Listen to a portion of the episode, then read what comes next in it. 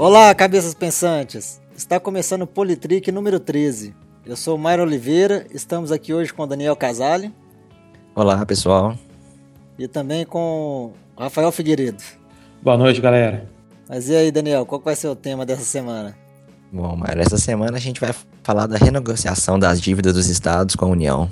É, um tema que muito, sendo muito falado esses dias e que, para falar a verdade, tem me preocupado bastante. Não, não só a lei em si, né, como tudo que está em volta dela, né? Uhum. Acho que todo mundo sabe que né, todos os estados devem bastante à União, né? E assim, é uma dívida que vem já de, de anos e anos e que a cada ano que passa, né, fica mais difícil ainda de pagar, né? Parece as nossas dívidas com cartão de crédito, né? Uhum. A famosa bola de neve. Só acumula. É, é aquela bola de neve. A gente paga o mínimo, aí mês que vem já não aguenta mais e não aguenta. Acaba que a gente não consegue pagar mais e chega uma hora que a gente tem que renegociar, né? Não tem jeito. É. E eu acho que é mais ou menos o caso aqui, né? Chegou uma hora que os estados não aguentam mais pagar e agora e veio essa crise e né, agora é renegociar, né? Pois é. E isso não, não vai ser pago, né? Então tem que renegociar. É, isso a famosa moratória do Itamar. Era isso, era isso mesmo que eu ia falar, a famosa moratória do Itamar, né? Itamar, quando ele teve governador aqui quatro anos, acho que dos quatro, uns, uns três ele ficou sem pagar, né? É. Eu acho que foi isso mesmo, três anos. Mas então, é, essa renegociação das, das dívidas dos estados, apesar de estar sendo muito falada agora, ela começou antes do afastamento da Dilma, né? Sim. E basicamente ele, ele estabelece que os estados vão ter um prazo de 20 anos para poder quitarem a, a dívida né, com a União. E nesses 20 anos aí ele tem alguns, algumas contrapartidas que tem que fazer, né? Para ter esse prazo, né? Isso, para ter esse, esse prazo de 20 anos, né? Uhum. Então, inicialmente, a, a, contrapartida era, né, proibir reajuste salarial e nomeação de servidores estaduais por um prazo de dois anos. Também estava proibida a concessão de novos benefícios que levassem à renúncia fiscal também no prazo de dois anos. E também que tinha que extinguir 10% dos cargos de livre provimento e limitação de crescimento das despesas correntes variação da inflação. Então, recortar aqueles 10% dos cargos comissionados de livre nomeação e ainda tem que cortar as despesas, né? Conforme a, a, inflação, né? Poderia aquilo que a gente conversou da outra vez, né? Só pode aumentar as despesas no nível da inflação, né? Sim. E acho que essa questão do, do, dos reajustes, né? Que já era uma é uma questão assim que o servidor público já tem uma certa dificuldade de negociar, né? O servidor público comum ali, né? Não os cargos mais altos. Então ficaria assim uma coisa ainda mais difícil, né? Seria na verdade um reajuste que às vezes nem aconteceria, né? Dependendo do cenário do, daquele ano, né? É, muitas, algumas carreiras aí sempre reclamam, né, que não, não tem reajuste há não sei quantos anos. A gente vê aí o, os professores, né, o pessoal da educação aí fazendo greve uhum. todos os anos, né? É. Sempre querendo reajuste. E nesses últimos anos aí, a gente tendo aí inflação a, a 10% e tal, é, é, o poder de compra diminui muito, né? Com inflação alta, né? E aí, não podendo nem, nem corrigir isso, já, já é um grande prejuízo, né? Fica difícil. Igual você falou das greves mesmo. Esse reajuste, pelo menos, para cobrir o que a inflação, né, tá comendo, é uma coisa que é até prevista na Constituição, né? Mas mesmo assim, tem que fazer uma, assim, uma grande movimentação geralmente paralisação de serviço público para conseguir até esse mínimo, né? Então, é uma coisa que é bem complicada. Essa lei também, ela, na verdade, agora eu tô falando da PLP 257, né? Porque na verdade essa, essa, essa proposta toda envolve a, essa PLP 257, envolve um pouco também da PEC, né? Que a gente já falou na PEC 241. Então, Daniel, só para deixar claro, então, essa renegociação das dívidas dos estados, ela, ela é um projeto de lei, né? E tem o número de 257, né? Isso. E ela, ela traz também um. Né, trazia, pelo menos no seu texto original, né, uma, uma proposta de passar a contribuição previdenciária né, do servidor de 11% para 14%, né? E a patronal, que é sempre o dobro, de 22% para 28%. Isso também gerou uma grande inquietação né, nos sindicatos, nos, nos servidores, que via isso de uma forma um pouco injusta né, de, de repassar esse prejuízo aí exclusivamente para o servidor público, né? Que teria que arcar então com uma, uma parcela um pouco maior, né? Sendo que isso seria exclusivo, né, para o servidor público, né? Na verdade, inicialmente para o pro estadual, inclusive, né? É, a, a justificativa desse aumento é, é para poder pagar o. é para poder cobrir o rombo, né, da Previdência, Sim. né? Essa é a justificativa desse, desse aumento, né?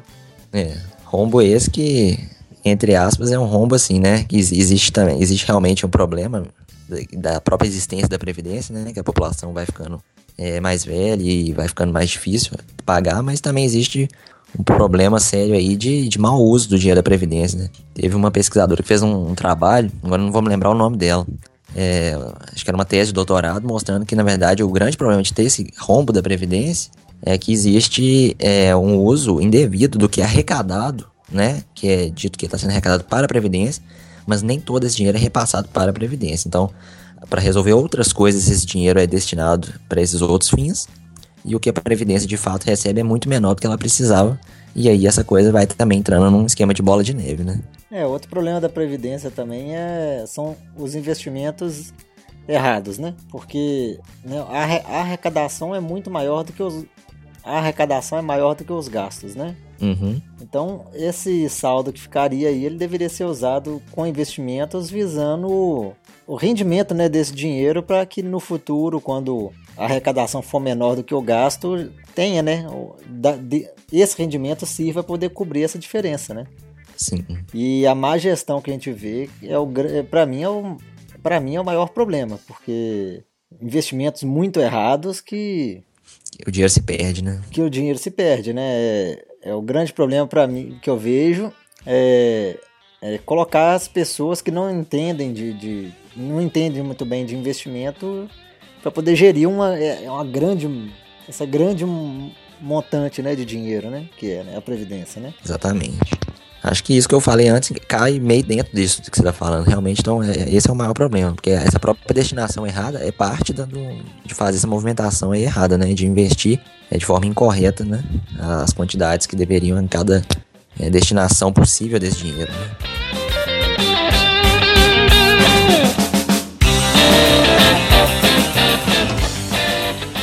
Essa, essa lei também traz né, outras outras coisas assim, a gente pode dizer menores, né? Mas que também é, estavam, de certa forma, ali incluídas também, né? Uma coisa que eu, bom, pelo menos eu não acho menor assim, mas eu acho muito lógico, é que os estados deveriam passar a incluir os gastos com terceirizado no cálculo da despesa de pessoal, né? Uhum. Hoje em dia, os gastos com contratação terceirizada não, eles não entram, né? Com despesa de pessoal. Acho que nenhuma finalidade, é, atividade fim entra, né? Na verdade. Então, assim, esses gastos passariam a entrar com a despesa de pessoal, o que não deixa de ser, né? É, é. no caso do, dos terceirizados, é. É, mas acontece que muitos estados aí já estão no limite da lei de responsabilidade fiscal. Uhum. E 60% da receita da corrente líquida que pode ser gasta com despesa de pessoal, né? É. Não pode ultrapassar esse limite. Pois é. Ainda mais hoje em dia, a gente vê muitos estados já nesse limite ou acima, né? Aí é igual você falou, né? É o certo a se fazer, né? Paraná, se eu não me engano, Minas Gerais, o Rio de Janeiro também tá. Tudo acima do limite? Ou no limite ou acima, né? É, eu acho que Minas está no limite. É um dos que está no limite. Rio Grande do Sul, não é? Tem um estado lá no sul que está com uma situação gravíssima, né? Não sei se é, se é, o Paraná, se é o Rio Grande do Sul. Eu acho que é o, eu acho que é o Paraná, porque teve greve, lembra? Teve greve do Beto Richa, ficou muito tempo parado. Acho que, acho que é o Paraná. Então, assim, aí o que acontece? Né? Os estados já estão nesse limite. E aí vão, vão incluir mais um gasto com a despesa de pessoal, né? Ou seja, vai superar em muito esse limite. Uhum. Né, essa PL prevê que os estados vão ter um prazo aí de 10 anos para poder voltar ao limite, né? Vai incluir esses gastos, então durante 10 anos tem que né, é, é, trabalhar de forma que atinja o limite desses 60%. Agora, imagina, se vai aumentar o gasto com o pessoal e tem que reduzir despesa com o pessoal, aí você pode saber que 10 anos, se fala que vai ser 2 anos sem aumento, já pode saber que vão ser os 10. É. pois é. E o que eu via algum, algumas pessoas se posicionando contra essa, essa questão de incluir os terceirizados, né? Não, não seria de, da inclusão por si só, mas incluir nesse momento, né? Porque se a meta aí é diminuir é, gastos com servidores, né? Inclusive com entradas de novos servidores, e essa inclusão dos terceirizados aí facilitaria, talvez, que o serviço público fosse gradualmente se tornando menos representado por servidores e cada vez mais por terceirizados, entendeu? E que esse dinheiro destinado a pagar pessoal fosse sendo alocado né, cada vez mais terceirizados, porque o custo terceirizado é muito menor né, em vários aspectos. Então havia crítica nesse sentido de, de que talvez assim essas todas as coisas juntas podem gerar um cenário como esse, né? Agora, de fato, é um problema. Isso aí tá, tá fora da, da categoria que, que ele se adequa perfeitamente, né? Que é pessoal, né? Então, eu não sei como seria uma forma boa de resolver isso, mas eu acho que nesse momento vai ser muito difícil é, chegar numa resolução fácil disso aí, né? É, é um ponto muito, muito delicado, né? Muito delicado. A ideia é que, né, atendendo nessa essa demanda do Estado em fazer essa renegociação, eles deveriam apoiar então a aprovação da CPMF, né? Uhum. Era mais uma condição, assim, né? Do, mais uma contrapartida também, né?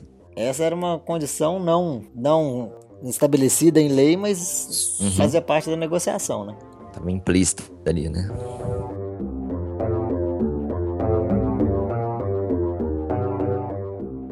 E agora, aí, já é, pensando já assim na questão da, de outros desdobramentos que essa lei tem, né? Eu tava vendo muito sendo falado que isso aí atingiria o servidor público de forma geral e não só o servidor estadual, né? Eu tive muita dificuldade, inclusive, para entender. Eu achei a lei um pouco confusa. Acho que em parte o problema sou eu, né? Porque eu não entendo tão bem de leis, mas eu achei também a coisa muito mal explicada. Então, você via vários é, desses é, blogs ou fóruns de, de sindicatos dizendo, ah, vai afetar todos os servidores mas não explicava como, né? E a, a, lei, até um certo ponto, ela é claramente destinada às contrapartidas do servidor estadual. Mas aí no artigo 14 da lei, no capítulo. No segundo capítulo, ela traz algumas modificações para a lei de responsabilidade fiscal. Então, alguns artigos da própria lei de responsabilidade fiscal ficariam alterados por dizeres dessa, dessa PLP, né, 257.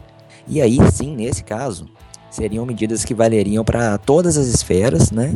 e elas atingiriam assim inicialmente naqueles mesmos, naquelas mesmas contrapartidas que são colocadas para o Estado seriam colocadas para todos os, os servidores né, de todas as esferas quando é, houvesse descumprimento de, das metas previstas no plano plurianual que seria estabelecido né, é, anteriormente. Então, quando houvesse já assim, um indício de descumprimento das metas, dos, dos tetos estabelecidos, aí aquelas sanções valeriam também para a União, para os municípios. E ainda vai um pouco além, porque ela apresenta é, mais dois estágios, que seriam estágios que só existiriam caso esse primeiro estágio que, a gente já falou não, não surtisse efeito econômico é, satisfatório, né? Então esse segundo e terceiro estágio trariam medidas um pouco mais intensas, né? Não vamos falar aqui de todas, porque são, são várias, né? Mas chegando assim na, na última, na terceira etapa, afetando inclusive é, trabalhadores que não são servidores públicos, né? Haveria inclusive, por exemplo, reajuste do salário mínimo limitado à reposição da inflação e é, corte de gastos bem mais severos né, para os servidores. E uma coisa que é interessante que o corte do, do servidor de, de livre nomeação, né, continua ainda sendo 10%. Então, é, parece que existe, é como um cara eu vi um vídeo explicando, bater mais forte no servidor que é de carreira do que o servidor que é, que é nomeado, né? E além disso, uma última medida também que preocupava algumas pessoas é a implementação de um programa de desligamento voluntário e licença incentivada. Né? Então esse desligamento voluntário poderia, inclusive, assim, não ser tão voluntário assim, né? Dependendo da, da gravidade, né? Então, assim, todas essas são coisas que aconteceriam no caso de descumprimento, né? Não são coisas que estariam de cara sendo ali é, colocadas. Então, tudo isso que a gente falou até agora estava contido dentro da proposta original, né? Que é, como o Myron colocou, lá do governo da Dilma. Isso aí começou a ser votado agora, mas isso aí é uma coisa antiga. Só que houveram mudanças, né, Mayra, no, no, acordo que o Temer fez, né? Tiveram algumas poucas mudanças. Pelo que eu vejo, assim, a mudança mais importante que teve é que os estados eles começariam a pagar a União somente em janeiro de 2017. A negociação começou em julho, mas de julho até dezembro nenhuma parcela iria ser paga e elas começariam a ser pagas só em janeiro de 2017. Só que em janeiro de 2017 elas teriam um, um desconto, né? Se não me engano era 94%. Aí tem algumas regras, né? De 94% para parcela até não sei quantos mil reais.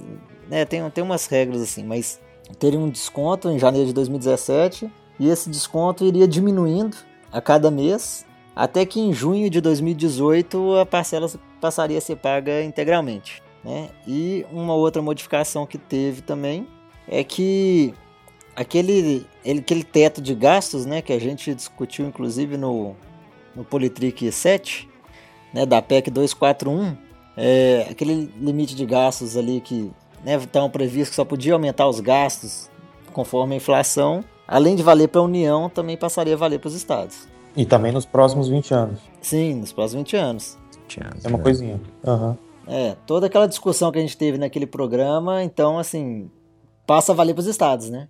Uhum. Entendi. E, pois é. E aí, esse projeto começou a andar, né? Na- nas tramitações que ele, que ele passa, né?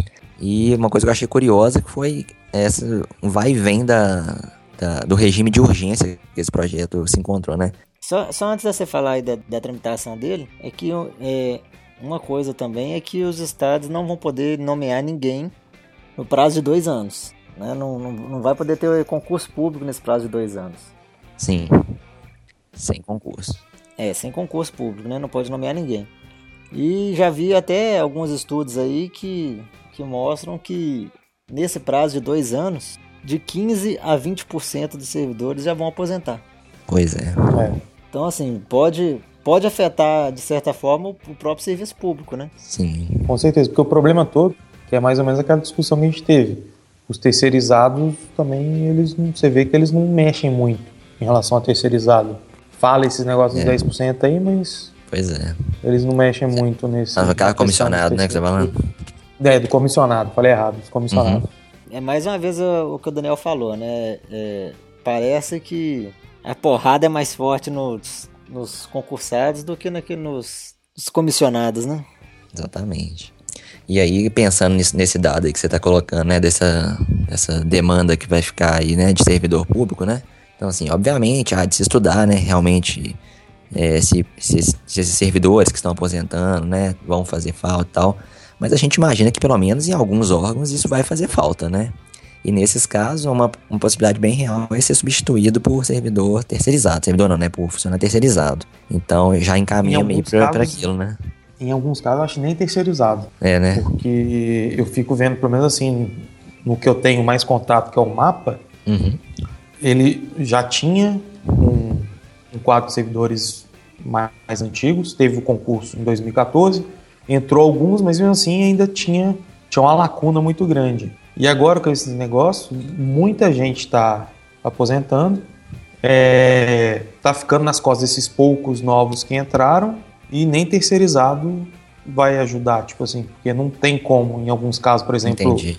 Numa se for inspeção de carne, não tem como nem você colocar um terceirizado lá para ajudar. Tem funções que o terceirizado não pode assumir, né? É verdade. É, você, você vai perder a questão tipo assim de mas eu falo assim, a questão do mapa é que ele afeta mais o, o motor da nossa economia, que é o agronegócio. É, É, uma pois coisa é. que o pessoal não percebe. Tipo assim, Pode é ser o um motor tiro da- no pé, né? Exatamente. É, essas essas é ramificações aí é que são às vezes complexas, né? Que isso que deixa às vezes difícil prever, né? É, eu falo assim, um exemplo muito claro é, é perder mercado, Uhum. assim, mercado exportador de carne, algumas coisas, por falta de inspeção. Pode acontecer. Pois é, Mas o pessoal acho que não vê isso, não sei. realmente. Então, voltando então a- a falar da tramitação, né? A tramitação da PL. É, vamos voltar à tramitação. Uhum. Você estava falando do regime de urgência, né, Daniel? Pois é, que assim, eu. A primeira vez que eu tomei conhecimento da, da PLP, ele tava em regime de urgência. Então eu falei, pô, uma coisa que vai ser votado, né? De pronto, né? E aí vi o teor da lei e falei, nossa, é uma coisa bastante complicada, né? Cheia de situações que tem que ser avaliadas com bastante cuidado e tal. E aí, depois de um tempo, né, houve uma pressão e tal, e, e parece que o Temer, né, é, retirou esse, esse pedido de urgência. E parecia que, né, que tudo indicava que era uma questão, assim, que ele estava deixando para ser votada depois da conclusão do, do processo de impeachment, né? Por ser uma coisa, assim, uma mudança estrutural muito grande, né? Mas, nesse meio tempo, houve novamente um interesse de, de pedir urgência para isso e, e foi votado pedido de urgência uma vez, foi negado, depois foi votado de novo, foi aceito. Então foi uma tramitação assim bastante conturbada até antes de chegar no, no momento mesmo das sessões na Câmara, né? Mas é, é, ultimamente parece então que surgiu esse interesse mais imediato de, de votar isso. E assim que terminou o recesso parlamentar, o processo já estava lá na pauta para ser deliberado, né, discutido e, e, votado, né? Então uma coisa assim que eu ouvi disso é aquela questão tá, parecida com o que a gente falou da, da Olimpíada, mas do dinheiro aparecer quando tem interesse também, né? Quando uma questão é de interesse, a votação é rápida e assim, e é uma coisa que se resolve assim, de pronto, os caras ficam lá até uma hora da manhã, duas horas da manhã, mas vota, né? É, então, a gente viu, o interesse tá lá até muito, hoje. Né? É. Mas é, no caso dessa PL, então, ela tá tramitando em regime de urgência, né? Tá tramitando em regime de urgência. Pois é, entre idas e vindas, né? Acabou que uhum. tá em regime de urgência, né? É. Voltou para urgência. É. E aí ela tá sendo votada, né? Alguns elementos do texto já foram votados, né? Mas ela ainda está em votação. E houve um, um, um grande movimento aí por parte dos sindicatos servidores, né? Fazendo uma pressão para tentar discutir essa parte que afetaria os servidores, né? Porque as contrapartidas pareciam muito pesadas, principalmente para o servidor estadual, né? Que de cara já teria aquelas aquelas sanções, né? Que seriam as contrapartidas, né? Não seria nem no caso, como eu disse, do, dos servidores como um todo, que seria, vamos dizer, uma penalização por não cumprir uma meta. Seria uma coisa que já começaria valendo. E parece, né? Até onde eu me atualizei disso aí, que parte desse texto tá, tá, foi votado, né, que contemplava essa parte, no dia 9, né, no dia 9 para o dia 10, na verdade, ficaram até de madrugada lá, e essas sanções iniciais foram é, retiradas, né, conseguiram é, convencer que elas não eram muito aceitáveis, né. Para deixar claro aqui, o que, o que eles conseguiram lá na votação, eles retiraram da lei a, proibi a proibição do reajuste salarial dos servidores estaduais, né. Exatamente. Então, assim, vai ficar permitido fazer o reajuste salarial dos servidores. Acho que também a questão de, de concurso e tal também estão tão ok, sabe? Acho que são aquelas três elementos que você colocou primeiro. Então, é, também de, de é, progressões, né? De qualquer tipo de aumento do salário também vai, vai, a princípio, pode continuar existindo, entendeu? Mas é, mantém a questão né, que foi adicionada, então, como a gente diz, pelas negociações mais recentes do governo interino, a questão do teto de 20 anos, que é a mesma da, da PEC, né? E pelo que eu vi, o, o governo interino ficou satisfeito com isso, ele achou que, diz assim, que não houve uma grande perda nisso, que o elemento essencial seria esse teto, entendeu? Esse teto para que não houvesse gastos é, acima né, da, do que foi estipulado aí, no caso é pela inflação, né? O que não ficou muito claro para mim é se aquelas outras sanções que eu falei depois continuam valendo caso seja descumprido, entendeu? É, talvez elas nem tenham sido votadas ainda, né? É, pois é. é que não tem um texto ainda disponível, né? Como ainda está sendo votado, né? A gente só tem notícias, geralmente de sites de sindicatos mesmo e tal. Tá até difícil achar notícia disso. Quando você vai olhar nos grandes jornais assim, de, de, divulgação, tá um pouco até difícil achar essa. Qual é a situação atual, né? Como é que tá. Mas parece que é, o governo ficou satisfeito com isso e, pelo que eu vi também em outros textos, o Senado parecia também que não vai fazer muita mudança, entendeu? Então parece que a coisa vai caminhar dessa forma. Então vai ser bem, bem próximo do perfil que a gente viu da PEC, né, na 241. Eu acho que a questão mais, mais importante para a União, eu acho que é essa questão dos, né, de atrelar os gastos à, à inflação né, durante esses 20 anos, né? Sim é colocar a regra para todo mundo, né? E não só para a União, né? Eu acho que essa daí tem sido a, acho que tá a questão mais importante, né, para eles, né? Sim. Então, na verdade, ela meio que ela, ela, ela alcança, né, a, os objetivos iniciais da lei, mas não de cara, né? Só se, a, se os gastos excederem a inflação, né? E como eu acho que talvez isso seja bastante provável de acontecer, pelo menos nos primeiros anos, então eu acho que meio que essas medidas vão ser implementadas, né? Se as coisas continuarem como estão, né? Mais, mais alguma coisa? Acho que não tinha mais nada pra falar, não. É, eu acho que acaba, acaba vai muito daquela discussão da que a gente já teve, né, da, da, da PEC 241.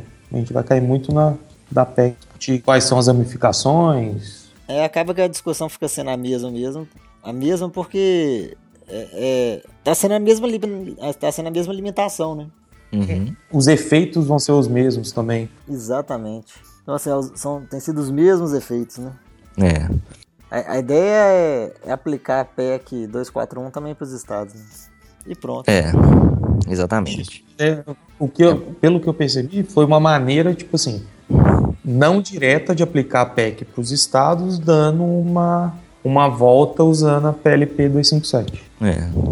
Simplificou, né? Tipo, unif- unificou o processo, né? O processo é único, é isso. Isso. Quando a gente discutiu a PEC é, 241, a gente ficou até na dúvida, né, se valeria para os estados e para os municípios. Sim. Foi, foi. E aí a gente tinha visto, até mesmo durante a gravação do programa, a gente viu que valeria apenas para a União, né? Então, Uhum. fica a correção para aquele programa, né? É, Vai valer para União e para os estados agora, né? pois é. E se ficar aquela parte das, das penalizações, né? Também talvez para os municípios também. né? É, exatamente. É, ou E era seja, atinge, pega todas as esferas sem problema. Então acho que é isso, né? As críticas, assim, que eu tinha a, a isso são as mesmas que eu fiz no outro, né? Não vou ficar repetindo, porque é a mesma, a mesma, a mesma coisa. Então é- as repercussões disso aí podem ser complicadas, né? Como a gente também discutiu já, então. Pe- Pelo menos o, o fantasma da CPMF, né, que parece que ele vai e volta toda hora. Uhum. Pelo menos eu acho que agora ele tá um pouquinho mais longe, né? Porque né, o, o ministro da Fazenda, ele né, deu declaração hoje, ontem, se não me engano, falando que se a economia melhorar, não vai precisar aumentar, arrecada- é, aumentar os impostos, né? Uhum. Isso. Né, O que ele quis dizer é, se, se as coisas melhorarem, a gente não vai precisar da CPMF, né? Então, assim, É. É, não precisa aumentar imposto. É, tu- tá- tem indicado que as coisas vão melhorar, né? Parece que estão esperando mesmo o impeachment é, é, valer mesmo, mas parece que o dinheiro já tá chegando aqui, né? É, vamos acompanhar, vamos ver. Uma coisa que eu esqueci de, de falar também é que aquela questão dos 14% também caiu por terra por hora. Né? Da Mas, pa- mas parece que isso ainda vai Ah, ser tá. discutido. Isso. Porque, pelo que eu vi, isso vai entrar numa discussão específica. Eu imagino né, que existe aí um projeto também para rever a questão da Previdência, né? Então isso deve talvez entrar na parte dessa discussão da- específica da Previdência. É, talvez saia, saia né, daqui, né? E vá especificamente para a reforma da Previdência que o governo tá querendo fazer, né? Pois é. E aí, aí esse problema vai ter que ser revisto, né? Como é que vai ser essa questão? Muito bem. E chegamos ao final de mais um podcast. Parecia que o Daniel tava no meio de um furacão hoje. É mesmo? De leve. Você soprou bastante no microfone aí. Eu tô muito próximo dele, sabe? Pode ser. Tem nenhuma reflexão hoje não, Daniel? Ô, Mário, tô não, eu tô, eu tô sem inspiração. Você não trouxe nenhuma hoje, não? Não, trouxe não. Reflexão do dia. Se alguém quiser fazer uma reflexão em cima da carta da Dilma, eu não vou fazer. Pois é. É, eu também não. dela. Eu nem, nem, nem, assim, nem li, nem vi ela comentando, então não posso. É. Não tenho o que comentar. Então, eu vou fazer o seguinte, sincero. então. É, como a ideia é ter uma reflexão, a gente deixa a, Hum. a íntegra da carta dela disponível no- nos links aí. E Ah, aí o pessoal ser. lê, lê a carta aí e faça a própria reflexão sobre ela, né? É, tiram suas conclusões. Isso aí. É. Uma boa. Uma boa. Semana que vem provavelmente vai ter votação, né? Então a gente talvez comente isso indiretamente, né? De alguma forma. É, vai ser dia 25, não é? É, dia Sim. 25 começa, né? O processo Começa. e, e a Dilma hoje confirmou que vai estar presente, né? Ah, é? Isso. É, ela Só não se sabe se ela vai só ler o discurso dela e vazar ou se ela vai ficar para responder pergunta, né? É, mas Isso pelo menos, é, não pelo se menos sabe. falar que ela, né, estar presente, ela já confirmou que vai estar. Tá certo. Vai. Mas ia ser muito mais doido se ela respondesse as perguntas. É. É verdade. Pois é. Hum. Muito bem, então. Então, semana que vem a gente está de volta. Então, até mais para vocês. Até mais. Um abraço a todos. Um abraço.